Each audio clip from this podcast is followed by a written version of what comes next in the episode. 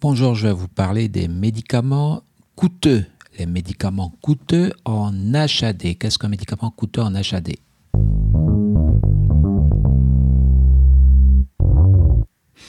Alors, vous le savez peut-être déjà, il y a deux types de produits qui sont pris en charge. Au niveau de l'HAD, on a les médicaments en sus des GHT, c'est-à-dire que leur déclaration permet à travers euh, un fiche comp d'être euh, payé en fonction donc euh, du prix moyen unitaire pondéré, le fameux PUMP, PUMP, et des tarifs affichés au niveau national. Donc cette liste est appelée la liste en sus. Hein. en sus.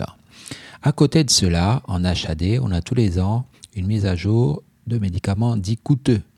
Les médicaments coûteux doivent être référencés parce qu'ils sont pas complètement remboursés, mais ils sont quand même remboursés en plus et il faut suivre les remboursements parce que ça se fait par lot une fois par an et ça vient de l'ARS. Donc, voici cette liste des coûteux en HAD actualisée.